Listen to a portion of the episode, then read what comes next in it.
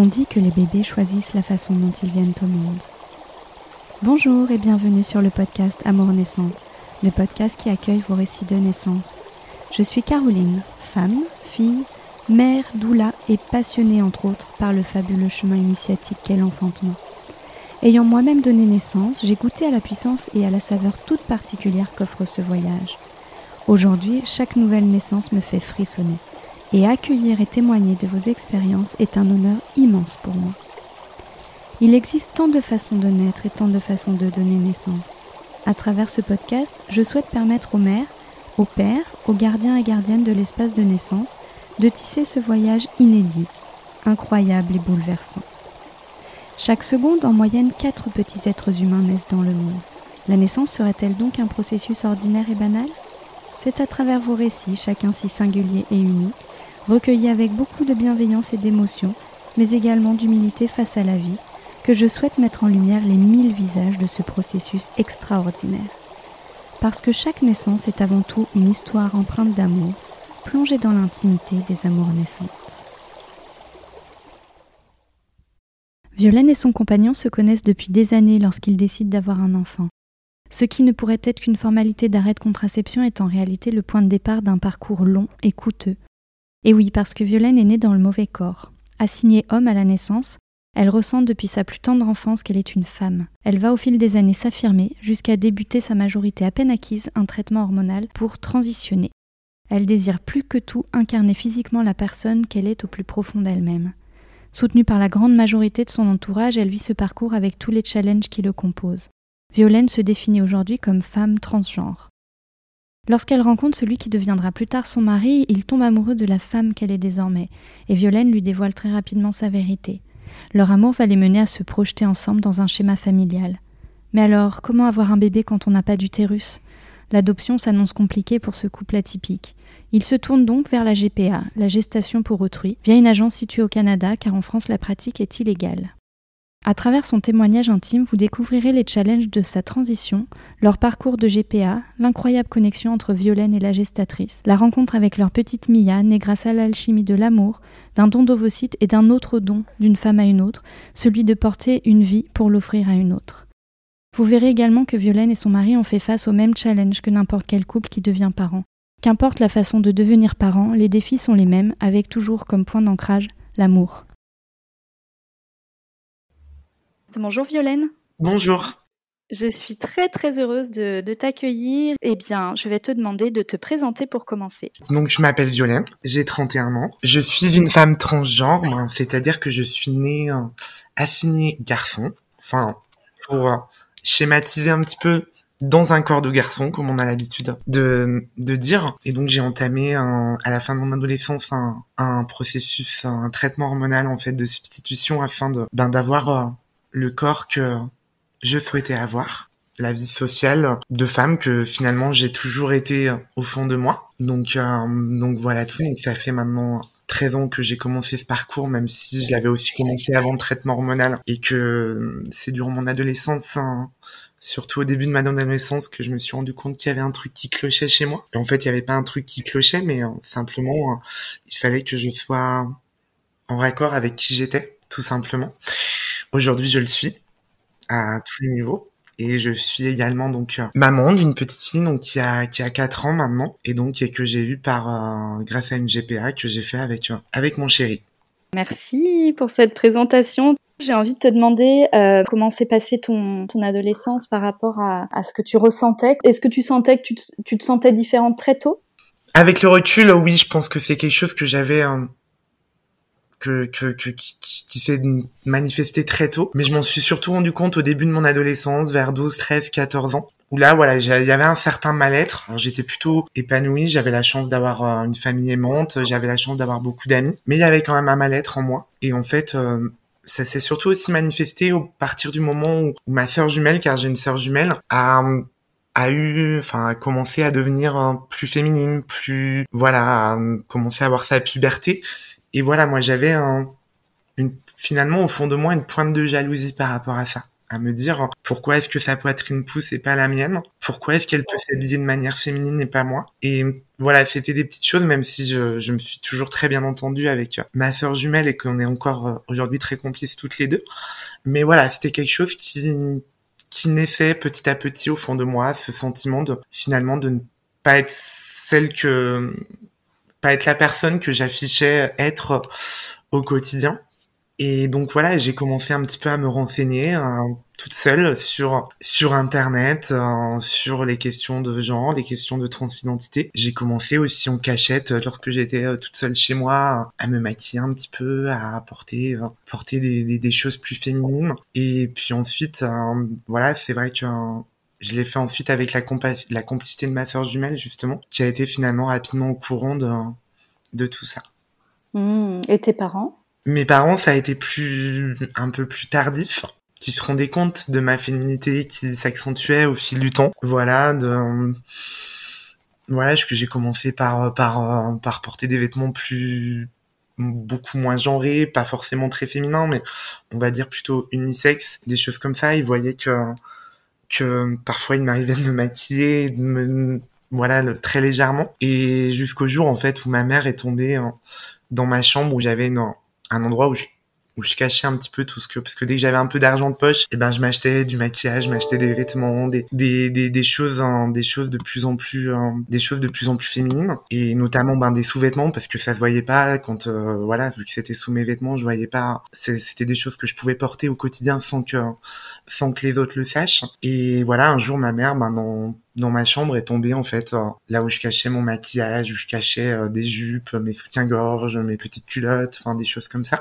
Et là, ça a été un peu, ça a été un peu l'interrogation de, sa part. Donc c'est à partir de là que j'ai commencé à dire à mes parents que ben qui j'étais et surtout qui qui je voulais être. Ils m'ont pas forcément pris au sérieux au début. J'avais 15-16 ans. Ils disaient que ça allait peut-être me passer, que c'était que voilà, c'était une une passade et puis finalement ils ont vu que ben, au fil du temps, ça passait pas. Au contraire, c'était quelque chose qui était très progressif et que et que j'assumais de plus en plus ma féminité. Euh, ça n'a pas été évident pour eux, mais quand ils ont vu que j'étais plutôt sérieuse et et que c'était quelque chose de presque vital pour moi, ils ont ils ont ils ont fini par me soutenir et et voilà. Tu étais au lycée à ce moment-là?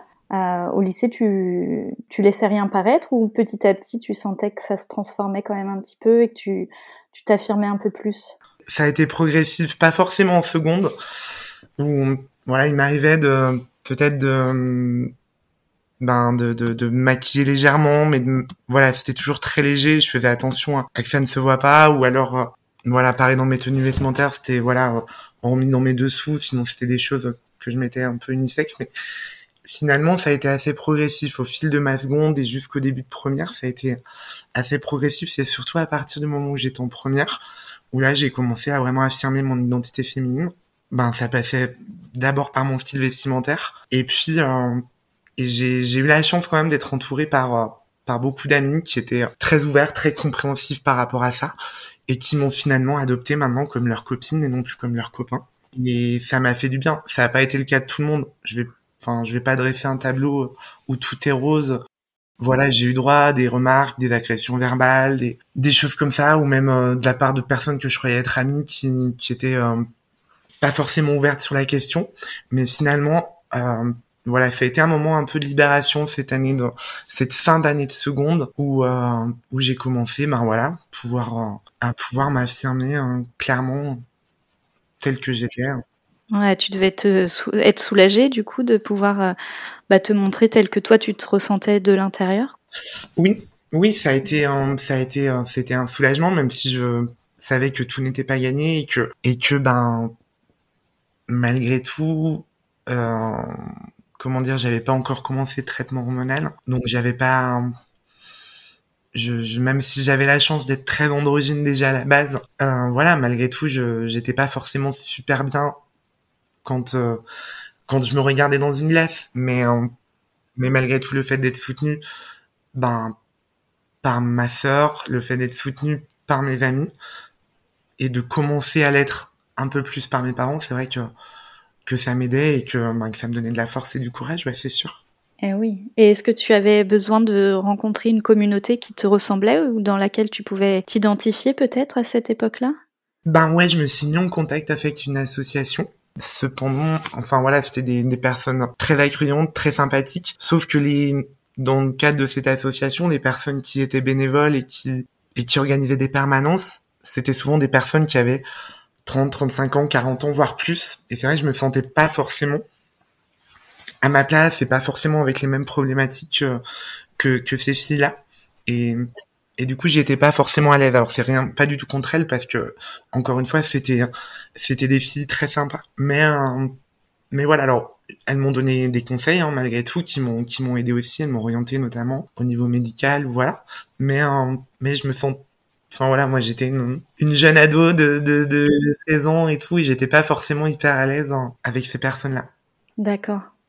Et ça a été quoi du coup la suite justement avec le, le côté médical euh, C'est à quel moment que tu as eu besoin d'y avoir recours? Ben j'ai commencé en fait par euh, dès que j'ai eu 18 ans. Je m'étais renseigné avant auprès de auprès de mon médecin traitant, mais qui était pas du tout au fait euh, de ce sujet-là, donc qui était pas forcément d'une grande aide. Et ensuite, par contre, été orienté vers vers une, une endocrinologue qui elle m'a expliqué un petit peu tout le processus à suivre pour commencer une transition et notamment ben passer d'abord par un par un, psy en fait qui doit valider en gros euh, le fait que je sois une personne transgenre. Euh, ça c'est pas forcément un moment que j'ai très bien vécu parce que voilà j'avais l'impression de devoir me justifier. Et ça a été ouais ça a été euh, moi je l'ai pas très bien vécu en effet. Mais malgré tout ça m'a permis d'avoir euh, rendez-vous ensuite enfin d'avoir l'autorisation de pouvoir commencer une transition hormonale, donc de pouvoir prendre des hormones féminines et ben de pouvoir euh, voilà, j'avais j'ai eu la chance de pouvoir la commencer jeune parce que j'ai commencé euh, enfin voilà, j'ai commencé mon traitement hormonal, j'avais 18 ans et deux semaines. C'était déterminé à ce moment-là de vraiment t'affirmer en ah ouais, pour moi c'était c'était c'était c'était important.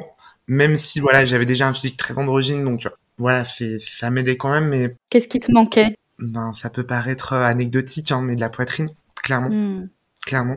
Enfin voilà, c'est euh, c'est l'attribut féminin par excellence entre guillemets et quand j'avais euh, enfin voilà, à 18 ans pour moi, c'était c'était important. enfin voilà, d'avoir des formes euh, d'avoir des formes plus féminines, d'avoir de, de, de aussi voir dans le dans le regard des, des, autres et notamment des garçons, je vais pas m'en cacher, de, de voir une sorte de validation de qui j'étais. Donc voilà. Parce que du coup, pendant ton adolescence, justement, euh, tu ressentais une attirance pour les, pour les garçons, pour les hommes? J'ai toujours une attirance pour les garçons, aussi longtemps que, que je m'en souvienne. Et bon, moi, dès 13-14 ans, je savais que j'aimais les garçons. C'est d'ailleurs, mes parents, ça, ont été au courant très tôt de ça. Et, et pour ça, par contre, il n'y a eu aucun, il n'y a pas eu de, de, de soucis particuliers, ils l'ont plutôt bien pris. Et, euh, et voilà, non, j'ai toujours su que j'avais une attirance pour les garçons. J'ai eu des petits copains pendant mon adolescence mais euh, mais voilà quoi, j'étais pas forcément à l'aise, notamment dans l'intimité, parce que parce que ben je me sentais pas forcément moi-même, même si j'étais déjà très féminine. Voilà, je me sentais pas forcément moi-même. Et c'est vrai que le, traitement hormonal m'a beaucoup m'a beaucoup aidé. Encore une fois, ça m'a vu que je l'ai commencé tôt, les c'est beaucoup plus efficace quand on commence tôt. Donc j'ai eu la chance d'avoir des résultats assez rapidement. Et Rapidement, c'est quel, de quel ordre? Ben, au, bout de, au bout de trois mois, j'avais déjà une jolie petite poitrine, par ah exemple. Ouais. ok. Donc euh, j'étais plutôt satisfaite. Et puis, enfin voilà quoi. Et au bout de, enfin après, au bout de, pour avoir la poitrine que que j'ai actuellement, j'ai dû attendre à peu près deux ans. Donc euh, donc voilà. Et c'est vrai que pareil pour les autres formes au niveau des hanches. Euh, ça m'a permis aussi une baisse de la pilosité, même si à ce niveau-là, heureusement, j'étais pas pas très fourni.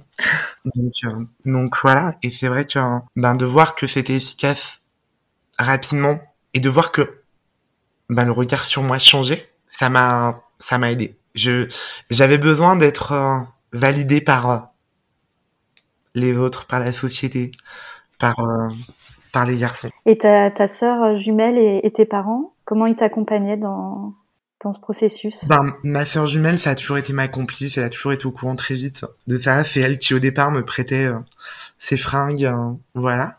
Maintenant, c'est plus le contraire. Donc, euh, donc voilà, on a la chance de faire la même taille, le même poids.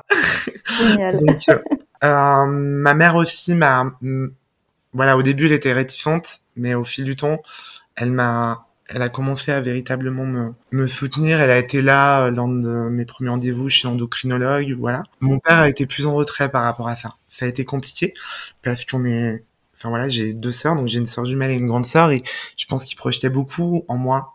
Voilà, pour lui assez vieux, j'étais encore son garçon, et je pense qu'il projetait beaucoup en moi et de voir que, ben, que j'étais en train de, enfin que j'étais finalement une, une jeune femme. Et voilà, je pense que ça a été trop, très compliqué, notamment ben, de voir que Enfin voilà, j'ai des souvenirs hein, une fois quand euh, il me dépose en voiture en ville et il y a un groupe de garçons qui me regardaient et qui font une remarque comme comme plein de groupes de garçons peuvent en faire sur une fille et de voir euh, de voir le regard de mon père à ce moment-là. Je pense que pour lui ça a été euh, ça a été assez compliqué à accepter, ça va beaucoup mieux maintenant, mais ça a été compliqué à accepter même s'il m'en a jamais véritablement parlé. Pour des parents de voir son enfant changer de d'identité? Ça doit être quelque chose. Oui, oui, ça a été, euh, ça a été un, un bouleversement pour eux, j'en suis consciente. Et, euh, enfin voilà quoi. Et, mais voilà, maintenant, c'est vrai que c'est. Ils ont beaucoup de mal au début à, à utiliser le, le féminin pour me parler, à utiliser mon nouveau prénom. Parce que ça, tu as défini ça quand, du coup euh, À quel moment tu as voulu qu'on te dise elle À quel moment tu as voulu changer de prénom Comment ça s'est passé? À 16 ans. À 16 ans, pour moi, c'était voilà, vraiment au lycée, quand je commençais à m'affirmer en tant que en tant que fille, quand je voyais aussi qu'on m'appelait de plus en plus souvent mademoiselle, quand euh, je sais pas, j'allais acheter quelque chose, quand j'allais acheter euh, quelque chose euh, dans un magasin ou autre, c'est vrai que ben c'est à partir de là que j'ai demandé à ce qu'on utilise le féminin. Mes parents l'ont pas fait tout de suite. ça a été là aussi assez progressif et, et compliqué.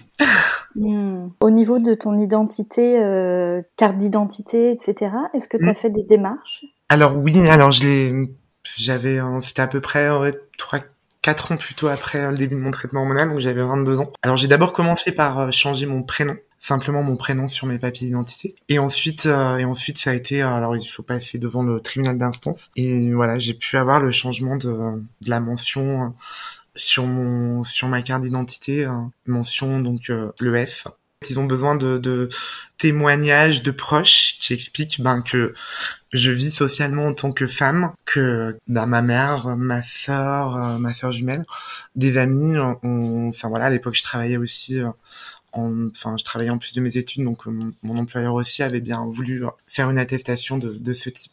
Et pendant cette transition, est-ce que tu étais en couple? Je l'ai été, oui. Bah, au tout début de ma transition, j'étais j'étais avec un copain donc euh, que j'avais rencontré au lycée. Donc euh, donc voilà et c'est vrai que ben, quand on commence les hormones, c'est vrai que c'est un bouleversement physique, c'est aussi un bouleversement psychologique. Et donc euh, c'est vrai que ça a été enfin voilà, ça a été un peu compliqué d'être en couple aussi à ce moment-là, d'autant que il y a aussi une perturbation au niveau de la libido, des choses comme ça. Donc quand on est en couple, voilà, c'est vrai que le pauvre, il en a un peu bavé.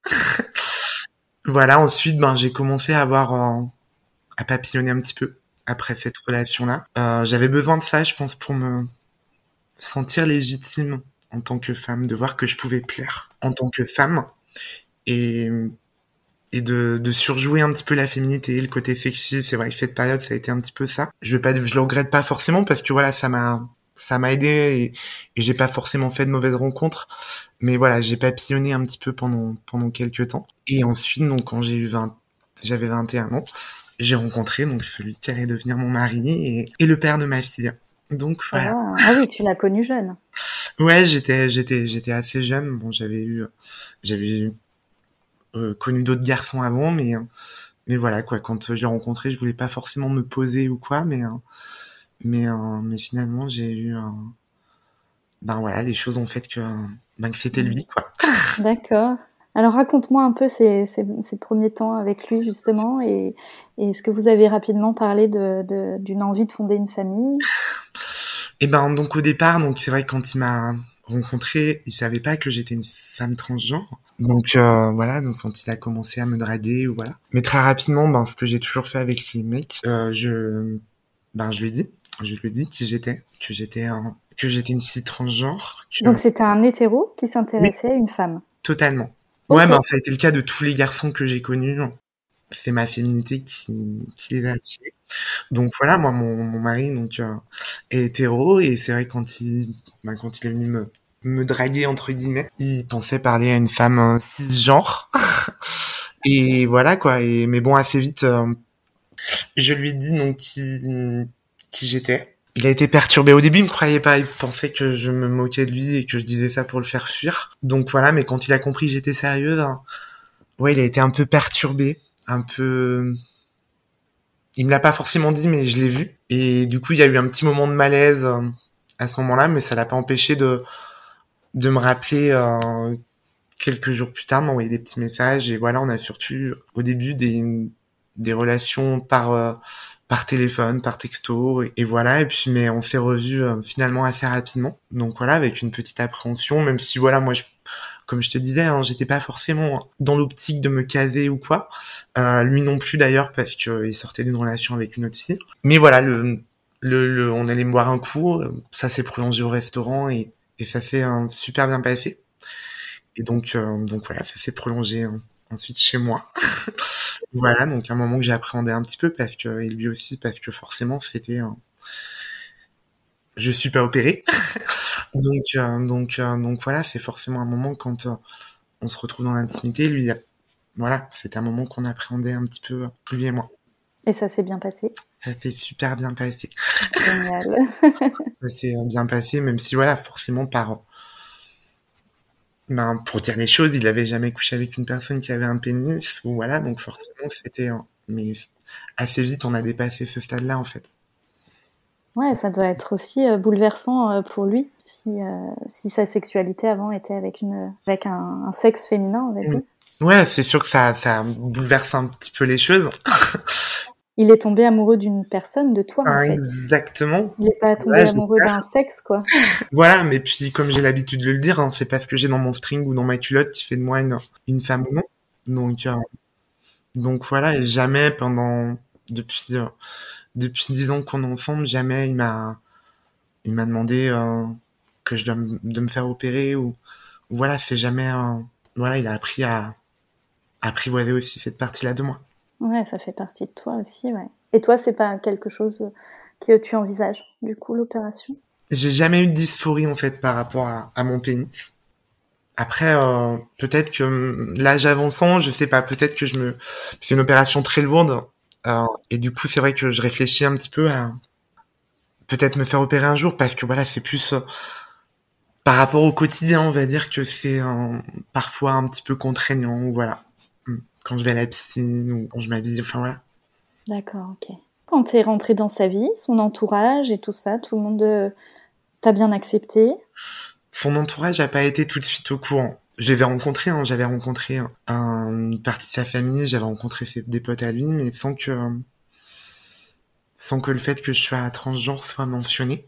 Voilà, c'est un jour, quand on a discuté un peu ensemble, et voilà, on s'est dit que plutôt que quelqu'un l'apprenne par je ne sais quel euh, moyen, et eh ben, ben peut-être qu'on devrait le dire. Donc euh, c'est lui qui, qui en a parlé en fait sans que je sois là à, ses parents, à, sa famille, à ses amis. Et euh, ça a été un petit peu compliqué de la, du côté de ses parents, clairement au début. Mais vu qu'il me connaissait déjà et que je pense qu'il m'appréciait plutôt déjà en tant que belle-fille, enfin ça faisait ça faisait plusieurs mois que j'étais en couple avec leur fils. Euh, et ben voilà, le fait qu'ils me connaissaient, je pense que voilà, ils sont, ils sont ensuite passés au-dessus de ça. Il y a eu un petit moment, il y a eu une petite période où c'était compliqué à avaler. Mais voilà, avec le temps, ça, ça s'est bien passé. Ça, se passe bien maintenant. Est-ce que tu as euh, été accompagné et tu es peut-être encore accompagné euh, euh, avec un suivi psychologique ou, ou t'en as non, alors j'ai besoin? Au début, j'ai voilà pour pour avoir la validation de mon traitement hormonal. J'ai ensuite euh, ensuite si j'ai eu j'en ai quand je devais avoir 23 ans, euh, j'ai suivi quelques séances aussi euh, par rapport à ça, mais c'était sur des problématiques assez précises. Et voilà, j'ai rencontré aussi une sexologue, mais voilà, c'est plus le cas depuis depuis un long moment maintenant. D'accord. Et les traitements hormonaux, est-ce que c'est quelque chose que tu prends à vie ou est-ce que c'est vraiment ponctuel, enfin au tout début? Non, c'est quelque chose que je prends toujours. donc, euh, donc voilà, que je prends, que je prends toujours. Alors si j'arrête pendant quelques semaines où voilà, il y aura pas de, de, de, ça aura pas d'effet euh, particulier. Mais euh, voilà, si j'arrête sur une longue période, par contre, mes attributs féminins deviendraient de moins en moins visibles. D'accord, ok. Merci hein, de partager tout ça, c'est très intime. Est-ce que tu as euh, ressenti euh, depuis longtemps cette envie d'être euh, parent? Est-ce que déjà dans ton dans ton adolescence, dans ton enfance peut-être, tu te voyais déjà parent, maman mmh, Totalement. Totalement. Ben, depuis que, voilà, aussi longtemps que je m'en souvienne, moi, je m'imaginais pas ne pas avoir d'enfant. Donc, voilà, tout en, tout en, voilà, mode adolescent, ben, en me disant que ben j'aimais les garçons. Ensuite, euh, ben voilà quoi, j'avais, euh, j'étais transgenre, donc je me disais que je mettais pas forcément toutes les chances de mon côté pour un jour devenir parent. Et puis, euh, mais voilà quoi, quand même, ce désir d'être maman, il était là et très ancré en moi. Et voilà, c'est quelque chose finalement dont on a parlé assez rapidement avec mon chéri. Voilà, enfin assez rapidement, au bout de quelques mois hein, quand même évidemment, mais tout en sachant, enfin voilà, enfin je culpabilisais un petit peu parce que voilà, je lui disais que ben toi qu'il avait pas choisi la facilité en, en sortant avec une fille transgenre pour euh, pour devenir papa. Mais euh, je pense que ce désir de parentalité, il était plus fort chez moi que chez lui au début. Du moins, c'est plus moi qui, qui lui ai transmis ça. Donc, euh, à partir du moment où, ben voilà, on, on s'est installé ensemble, où c'est devenu sérieux entre nous, on a commencé quand même à se renseigner sur les possibilités qui qui existait pour euh, pour devenir parent. Surtout que c'était à l'époque où il y a eu la loi Taubira, le mariage pour tous, euh, la possibilité d'adopter pour les couples homosexuels. Voilà, l'adoption, vu le profil de notre couple, vu mon profil à moi surtout, euh, on savait qu'on serait pas du tout dans des dossiers prioritaires et que ce serait très long et compliqué. Donc à partir de là, en, en commençant à se renseigner un petit peu, on, s'est rendu compte que finalement la GPA, donc la gestation pour autrui, serait le plus adapté, même si c'est très coûteux, même si c'est long et voilà, fait au Canada aussi, donc euh, qu'on l'a fait parce que parce que c'est le pays qui nous paraissait le plus éthique et euh, voilà, mais euh, parce que c'est pas autorisé dans beaucoup de pays à ma connaissance. Non, non en effet, non. Et donc pas en France, donc c'est pour ça qu'on qu'on a dû aller au Canada et et voilà, c'est pour ça que ben voilà, assez vite, notre choix sur le Canada s'est fait et on s'est renseigné auprès de, auprès de, de, de la clinique, on s'est renseigné auprès de, enfin, on est passé par une agence, en fait, qui est basée à Vancouver et donc qui nous a mis ensuite en relation avec une clinique. Donc, euh, entre temps, on s'est marié également pour que ça facilite au niveau de la, enfin, on s'est pas marié que pour des raisons pratiques, hein, mais c'est vrai que ça facilite l'affiliation. Et puis c'était chouette de se marier. Bah oui. Et vous avez lancé ces démarches, euh, ça faisait combien de temps que vous étiez en couple là? Quand on a lancé les démarches, ça faisait cinq ans. On se connaissait très bien, on, vivait ensemble et euh, depuis pas mal de temps, donc euh, ouais, c'était pas, ça nous a pas pris sur un coup de tête. Et comment vous avez trouvé l'agence à Vancouver? Ben en fait, on allait sur des forums, il y avait pas mal de forums qui existaient, on s'est renseigné un petit peu sur les lieux où c'était possible et donc on l'a contacté par mail une personne nous a rappelé ensuite et, euh, et en fait ils ont des correspondants un petit peu partout en Europe et notamment en France donc il y a une personne hein, qui est venue nous voir chez nous pour voir un petit peu comment on vivait pour nous poser pas mal de questions parfois un peu intrusives euh, sur nous sur notre couple et voilà ah ouais, en, en, gros, il sélectionne un peu les personnes. Euh, ben, pour voir si on est sérieux, pour voir si, si on a les capacités de le faire, enfin voilà quoi. Et donc tu disais tout à l'heure que ça c'était coûteux? Est-ce que tu peux nous donner un ordre d'idée du budget euh, engagé à ce moment-là? Au total, pour entre le, tous les frais au niveau de l'agence, tous les frais médicaux qu'on a qu'on a payés pour la pour la gestatrice et ben les hébergements, les, les voyages, c'est euh, un peu plus de 75 000 euros. Ah ouais. Et vous avez bah, évidemment aucune aide euh, possible nulle part? Non. Non. Alors. Donc vous avez bossé pendant des années pour ça, en fait bah, on, a, on a pris nos économies, on a été aidé aussi par nos familles, hein, clairement. Et on a fait un petit prêt aussi.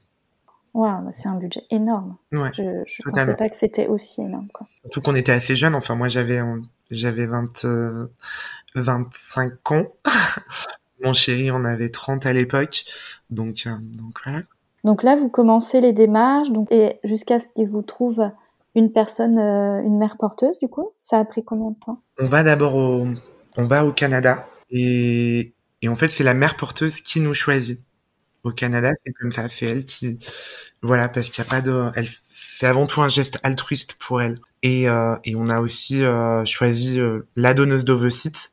Alors nous, on n'avait aucun critère, euh, voilà, pour la donneuse d'ovocytes, mais on a aussi donc euh, choisi une donneuse d'ovocytes. C'est pas la mère porteuse en fait Non, qui donne ses Exactement. ovocytes. Il n'y a pas de lien biologique en fait entre entre notre fille et, euh, et la gestatrice. Et, euh, et donc on va au Canada pour rencontrer donc la mère porteuse et aussi pour euh, ben, pour le prélèvement hein, du sperme de mon de mon mari. Qui a- il a eu des examens médicaux avant Il avait ouais il avait fait il avait fait un, un spermogramme en- France et voilà il était c'était nickel donc donc voilà même si voilà c'est enfin le le quand on quand quand on allait le faire au Canada c'est vrai que voilà quoi c'est toujours un moment un petit peu bizarre un peu glauque ce moment-là mais euh, Oui. mais voilà. Et donc la donneuse d'ovocytes, tu disais, vous l'avez sélectionnée? On nous demande des critères on n'en avait aucun. Alors le seul que qui était euh, mais qui est qui est imposé en fait c'est qu'elle soit de même type que nous c'est-à-dire euh, qu'elle soit caucasienne euh, voilà mais sinon il y avait aucune aucun autre critère nous concernant D'accord. Et comment ça s'est passé le rendez-vous avec la, la gestatrice? Super bien Ouais. Ouais, super bien très J'imagine le stress avant de la rencontrer? Ouais, ouais, ouais, ouais, complètement, complètement.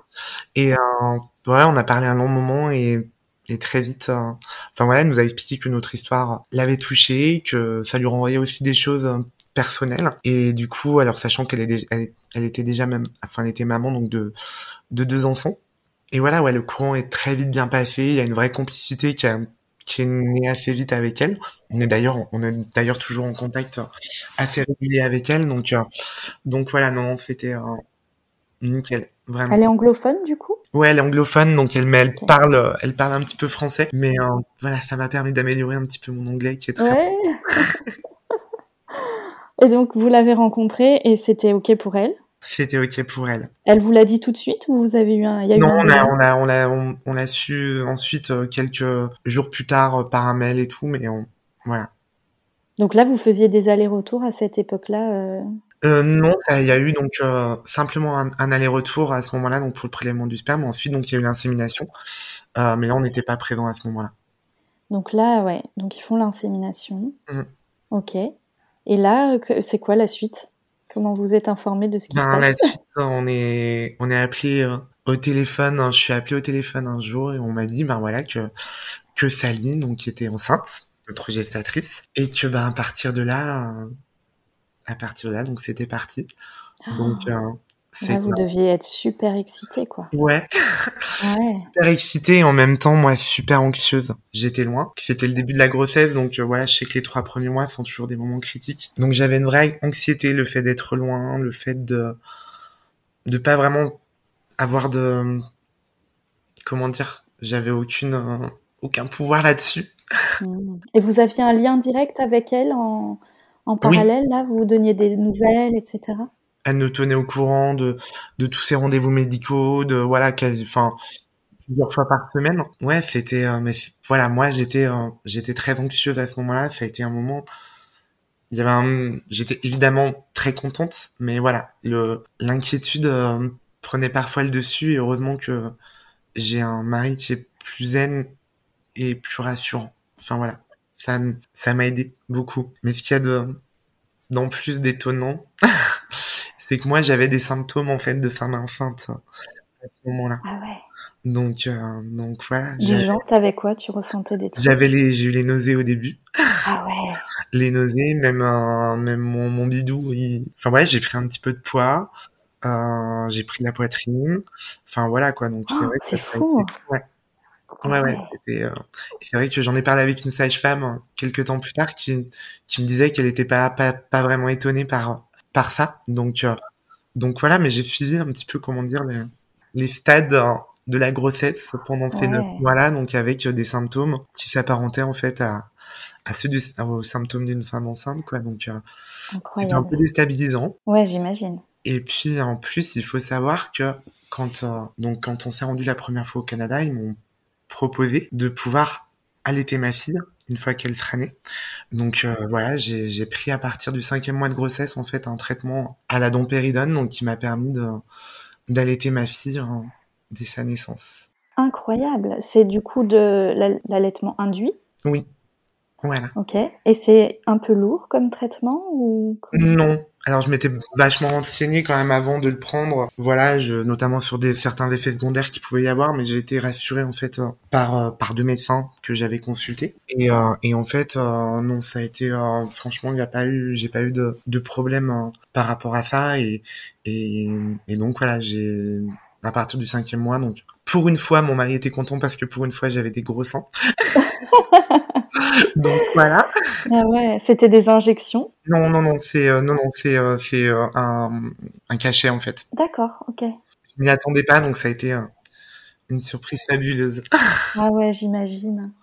Et vos contacts avec la gestatrice, ils étaient fréquents? Oui, ouais, c'était plusieurs fois par semaine, des des mails, bon, on s'appelait parfois et ouais, elle était très disponible et tout, donc ça, ça me rassurait beaucoup. Elle vous envoyait euh, des images des échos? Bien sûr, ouais, ouais, totalement. Et on s'est même rendu en fait au, Canada en milieu de grossesse pour euh, justement pour me rassurer. Et, voilà, et c'est vrai que c'était euh, c'était important de, ça a été important pour moi. Et à partir de ce moment-là, j'étais beaucoup plus zen et j'ai vécu une fin de grossesse hein, plus plus apaisée, mais toujours avec des symptômes. Hein.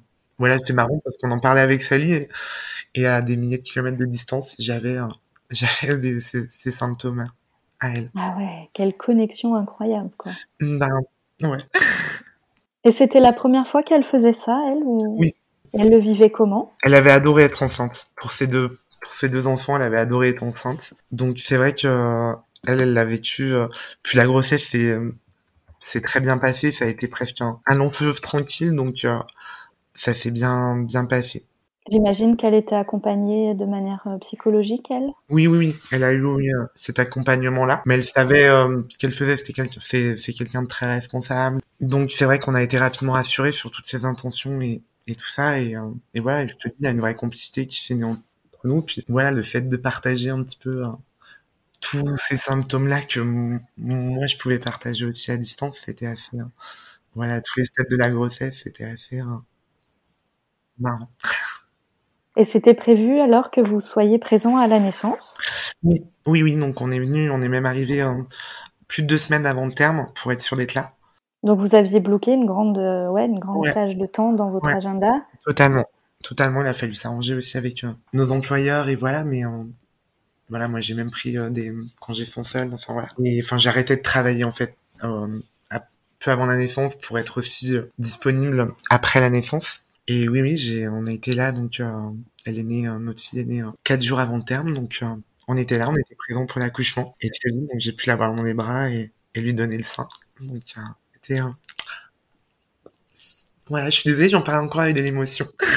non, ne t'excuse pas, c'est tellement normal et tellement émouvant. Et, et ouais, ouais, c'était magique, un coup de foudre immédiat. et vous étiez présents tous les deux, toi et ton mari, ouais, ouais. aux côtés de Sally, d'accord. Et concrètement, ça se passe comment à ce moment-là? Donc, dans... vous êtes présent dans la salle de naissance? Oui.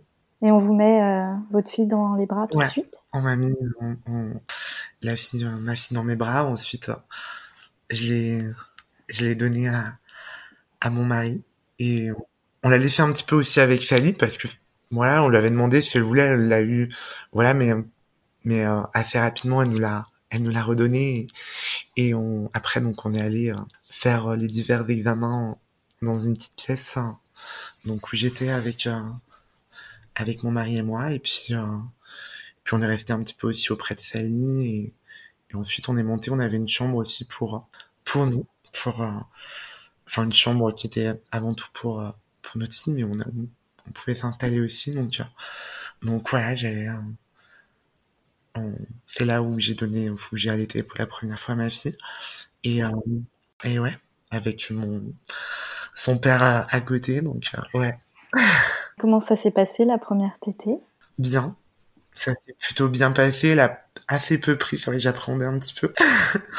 elle a assez peu pris au début, mais euh, mais très vite j'ai été rassurée euh, par rapport à son appétit et, et voilà, j'étais ouais, ça restera, je pense, la plus belle expérience que j'ai pu que j'ai pu vivre, le fait de, de nourrir ma fille au sein.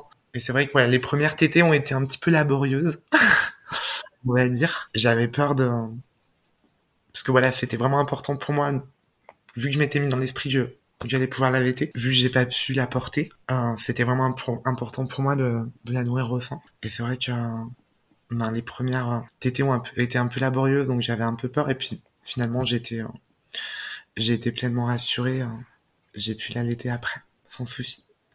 Et lors de, de la naissance, est-ce que symboliquement, c'est l'un de vous qui a coupé le cordon? C'est mon mari qui a coupé le cordon.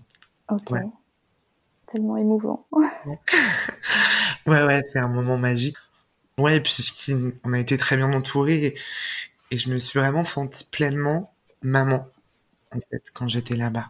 Enfin voilà, après j'avais ma chambre où j'étais avec ma fille, mon mari venait me voir. C'était vraiment chouette.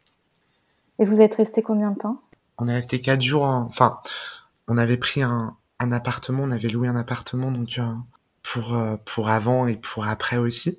Donc moi je restais je restais à la, à la clinique avec euh, avec Mia. Mon mari euh, pouvait revenir mais voilà il pouvait pas il pouvait pas dormir. Et et du coup du coup ensuite on a pu regagner l'appartement que j'avais loué au bout de cinq jours.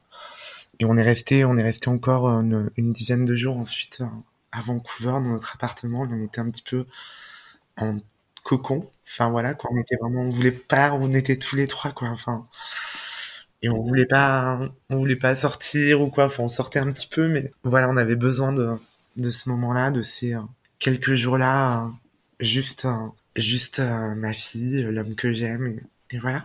Et oui, un vrai postpartum en fait. Ouais, tu découvres parents et en train de, Exactement, ton histoire. Exactement, ça a été ça. Voilà, c'était important, je pense qu'on ait ce petit moment, euh, juste euh, notre fille, euh, papa et maman. Et tu avais déjà des, des bébés dans ton entourage ou? Ben, J'avais des amis, des amis qui avaient déjà été maman, mais mes, mes sœurs pas encore, alors elles le sont devenues depuis, mais pas encore. Et, et pareil, du côté de mon mari, c'est sa sœur avait, a eu depuis des enfants, mais à l'époque non. Donc même pour les grands-parents, c'était la première fois qu'ils étaient grands-parents. Je vais vous attendre avec impatience, du coup. Alors, raconte-moi le retour à la maison.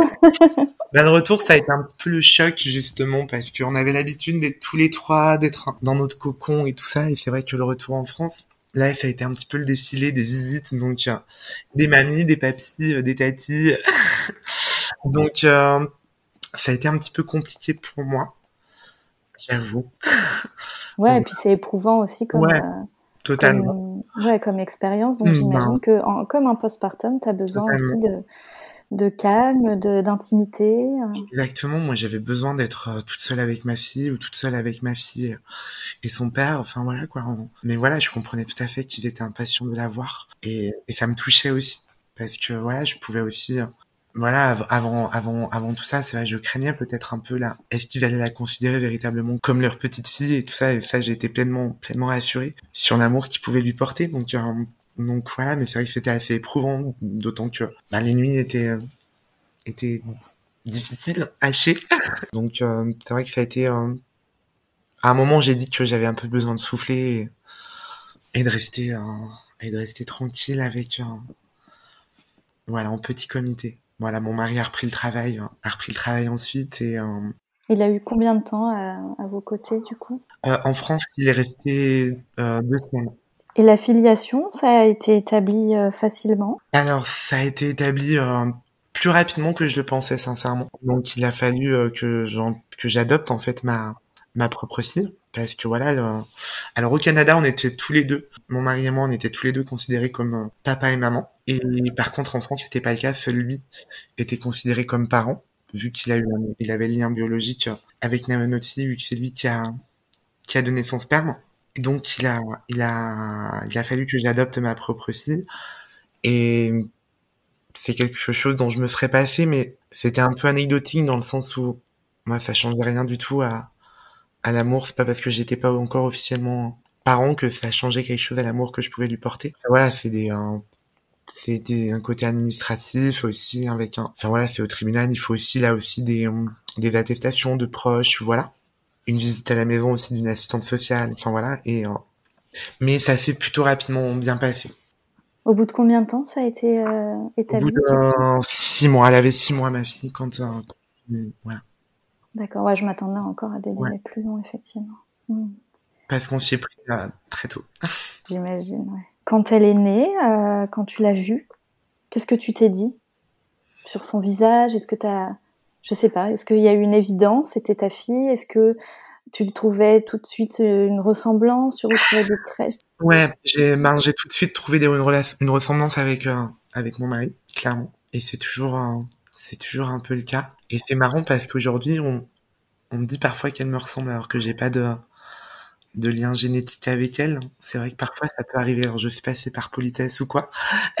ben voilà, mais c'est vrai que bon au début ouais j'ai tout de suite vu qu'elle ressemblait qu'elle ressemblait à son papa.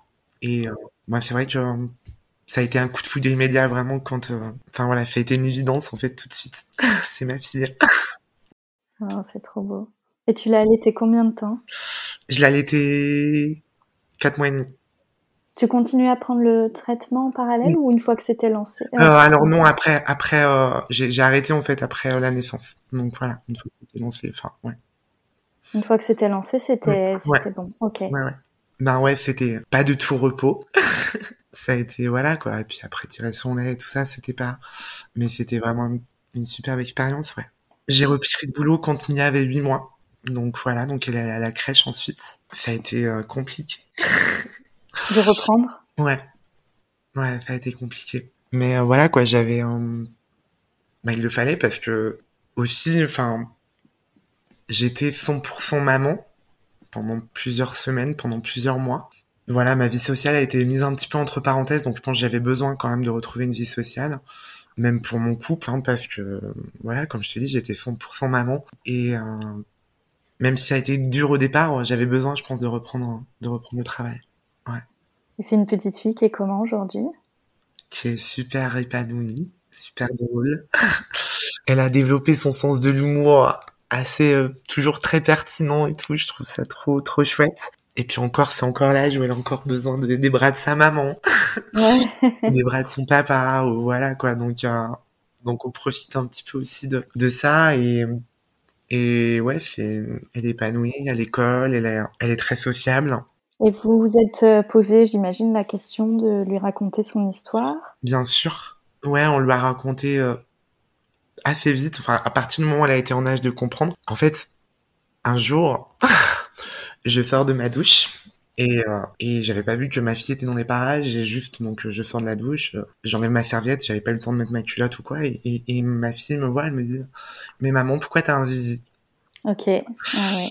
voilà la question et donc euh, donc euh, j'ai un peu botté en touche à ce moment-là mais voilà le soir j'ai dit à, à mon mari je lui ai dit chérie faut qu'on faut qu'on parle de ça quoi et donc, euh, donc, euh, donc voilà. Et c'est vrai qu'on a, on a été, euh, on a contacté en fait une, une psychologue spécialisée sur les questions d'enfance en fait, qui m'avait été conseillée par par une collègue de boulot, et donc qui nous a rassuré d'une part et qui nous a donné des, des outils en fait pour pouvoir en parler avec des mots simples, des mots très simples à Mia. Et une fois qu'on en a parlé, donc une première fois, c'est pas un sujet qui est revenu très souvent. Parfois, des petites questions vont revenir et on lui répond sans souci. On veut surtout pas qu'il y ait de tabou par rapport à, par rapport à ce sujet-là. C'est important, quoi. Enfin, évidemment, on voulait pas lui cacher, et c'est vrai que on s'était déjà posé la question avant qu'elle me voie sortir de la douche. Voilà, j'avais été prise au dépourvu un petit peu à ce moment-là parce que voilà, c'était la première fois qu'elle voyait sa mère nue et, et la dernière. Ça devait être le bon moment, en fait. Mais voilà, exactement. Ouais. Et pendant tout votre euh, votre parcours, est-ce que vous étiez euh, vous vous étiez rapproché de familles euh, qui suivaient, qui avaient eu des parcours euh, similaires? Ouais, on avait, on avait un peu discuté via des forums, via Facebook également sur sur ces questions-là. Voilà, on a eu on a eu des conseils aussi. voilà, ouais, ouais, on s'est rapproché de de certains certains couples qui avaient qui passaient aussi par la GPA. Ouais, je pense que c'est rassurant dans ouais, totalement. on a toujours besoin en fait de ce de ce de ces pairs en fait. Totalement. Hein. On est d'accord. Quelle que soit la situation, je crois que ah oui, il y a des, des, moments de vie où on a besoin de, de retrouver euh, des gens qui ont vécu la même chose que nous. Complètement. Et alors, du coup, Euh, vous aviez eu euh, l'envie d'agrandir la famille. Oui. C'est arrivé à quel moment, ça, cette envie? Bah en fait, c'est toujours pour moi, c'était clair que je ne voulais pas qu'un seul enfant. Et mon mari était plutôt sur la même longueur d'onde. Donc euh, donc voilà, mais on s'est on s'est quand même laissé le temps parce que il y a mis assez longtemps à faire ses nuits parce que ça a été aussi une petite épreuve hein, pour notre couple de devenir parents. Enfin, ça bouleverse un peu les équilibres. Donc, il a fallu justement retrouver un, un équilibre. Et alors qu'on l'a retrouvé, ben, on va se relancer dedans, en fait. donc voilà, ouais, ça fait ça fait un, un, an à peu près qu'on qu'on en parle et qu'on s'est lancé donc dans de nouvelles démarches pour pour faire un deuxième enfant tous les deux. Et du coup, ben on, on va être parents à nouveau euh, fin mai ou début juin. Ah. Donc voilà, il y aura une petite euh, une petite sœur ou un, ou un petit frère pour, pour Mia. ah oui, vous aviez voulu savoir le sexe? Oui, oui, on a, on a voulu le savoir. Et là aussi, on voudra le savoir. Donc...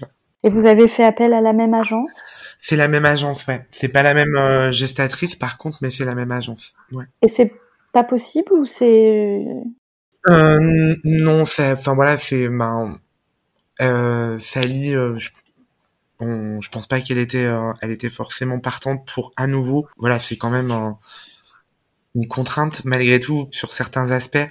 Donc, euh, donc voilà, donc euh, nous on a, on a, on a fait le choix de d'avoir une autre mère porteuse. Donc vous êtes reparti au Canada rencontrer une autre euh, gestatrice. Voilà, exactement. Vous êtes parti avec Mia ou tout seul? On est parti avec Mia, ouais. C'était cool. À cette occasion, est-ce que vous avez revu Sally ou pas Oui, oui, bien sûr. Ouais, bien sûr. Donc elle a rencontré Mia en vrai. Exactement. Elle l'avait vue déjà par par photo ou en visio, voilà, mais ouais. C'est le même don d'ovocytes ah non, non plus. Donc à nouveau, donc là, euh, vous êtes enceinte de trois mois. Ouais, c'est ça. Ok. Est-ce que tu as à nouveau des symptômes? Ouais. ah ouais, trop génial. Ouais, ouais, ouais, ouais. C'est c'est pas les symptômes les plus agréables. Enfin, là c'est passé, les, les, les moments un peu désagréables sont passés. Mais ouais, ouais c'est fou et, et voilà, là, là je suis plus dans le des trucs plus cool. Ouais. Est-ce que tu vas refaire euh, une, euh, un allaitement induit. Oui. Ouais, t'as envie. Ouais, ouais, complètement. Ok.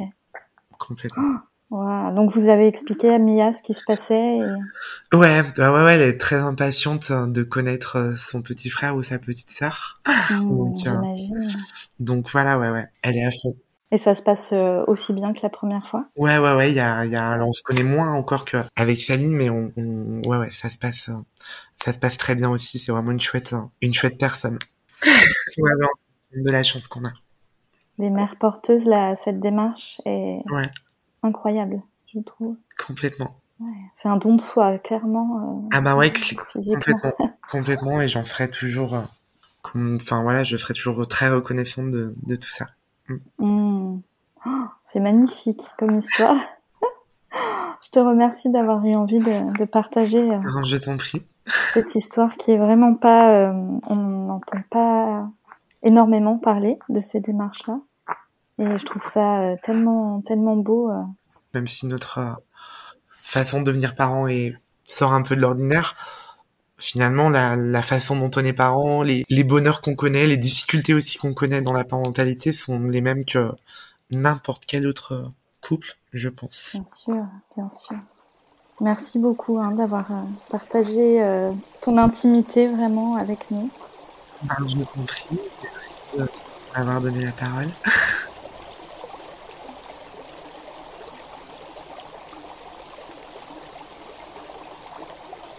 J'espère que cet épisode vous a plu et qu'il vous a touché. Il raconte une histoire de naissance, singulière et unique comme elles le sont toutes au final. Si vous avez aimé, n'hésitez pas à partager le podcast et à le soutenir en le notant et en commentant sur votre plateforme préférée. À très bientôt pour une nouvelle histoire d'amour naissante.